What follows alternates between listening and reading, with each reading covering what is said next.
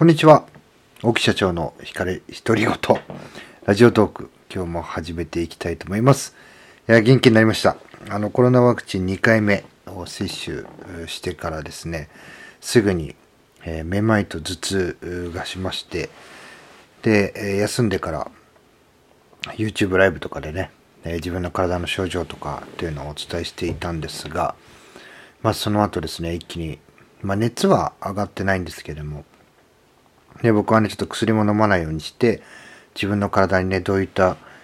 まあ、変化というか変異が起きるのかっていうのを1回目と2回目どう違うのかっていうのをね、えー、ちょっと確認するために、えー、薬は飲まずに過ごしておりましたが、まあ、インフルエンザと同じですね。関節の節々、節々が痛くなって、で、寒気がして、で、体をね、ちょっと起こしたりするだけでもね、まあ、きつい、体に力が入んないというような状態だったんですけども、まあ、今日はですね、朝からちょっと現場に、えー、行かなければいけないということもありまして、まあ、先ほど帰ってきたんですけども、現場仕事して、まあ、ちょっと2時、3時ぐらいに、うん、体がちょっとおかしいな、だるいな、まあ、倦怠感ですね、えー、そういったのがあったぐらいで、もう今はね、えー、まあ、元の状態には戻ってませんが、え普通に、え過ごせる、動いたりしてできるような状態にはなりました。で、1回目、え1回目接種したのが私は4月21日なので、え3週間前なんですけども、その時はね、え3日4日あ経ってからあ体がきつくなった、極端にね、きつくなった状態だったんですけども、2回目はね、えすぐに、え体にこう異変が現れて、で、比較的に、え落ち着き始めるのも、早いなっていう印象ですね。で、まあ大差あるんですけども、まあ、もう一人ね、私と同じように受けた、えー、医療従事者がいまして、で、その人に話を聞くとやっぱ頭痛ですね。えー、まあ解熱剤を飲んで、えー、熱とかはね、引くんだけども、やっぱし発熱をしたと。で、えー、頭痛もしたと。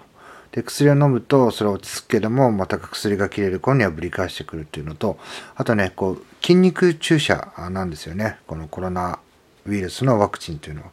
で、え、やっぱ僕は左腕なんですけども、僕はね、2回目はそうでもなかったんですけども、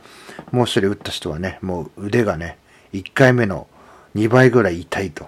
腕が全然上がらないっていうことをね、まあ、今日の時点でもそんなお話をしてますね。なので、えー、まあ、もう本当にね、あの、全く1回目ワクチン接種しても何事もなく元気だって人もいますし、ツイッターとか見るとね、2回目接種してもまあ、ちょっと熱が出たかな、ちょっと倦怠感あるかなぐらいっていうような人もいますし、まあ、症状が出てないのと、まあ、僕はもうあからさまにその症状が出たっていうので、まあ、原因としては、私ね、ちょっと喘息持ちなので、まあ、要は疾患を持ってる人、えー、そういう人には、やっぱ、まあ、ウイルスとか実際感染したりすると、症状がね、えー、重く出る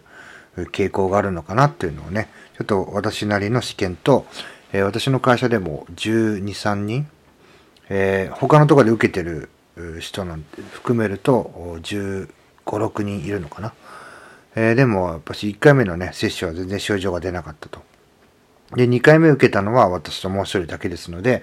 2回目に関してはやはりね、1回目よりも重い症状が出てる。まあ、それが早く出るのか、後で出るのかっていうのが違いな、だけですね。で、これでね、えー、まあ、一応こうデータ、まあ、統計上はね、えウイルスの感染っていうのが極端に、ま、可能性が低くなるっていうのと、まあ、感染した場合でも、え症状がね、比較的、これ比較的なんですけども、え軽症で済むというふうに言われてますので、まあ、何もしないよりは、えー、もちろんね、マスクとか感染対策はするんですけども、何もしないよりは、まあ、安心とか安全なのかなっていうふうにね、まあ、まだその気持ち的な面ですが、あそういうふうに思いま、思ってますので、まあ、あの、ワクチンをね、えー、接種するのを嫌だって言ってる人の中の理由としては、えー、自分の体にね、どんな症状が起こるのかがわからないと言ってる人が多いっていうふうに聞きましたので、まあ、そんな人のね、参考になればと思いまして、えー、お話をさせていただきました。え最後まで聞いていただき、ありがとうございます。また次の配信でお会いしましょう。さよなら。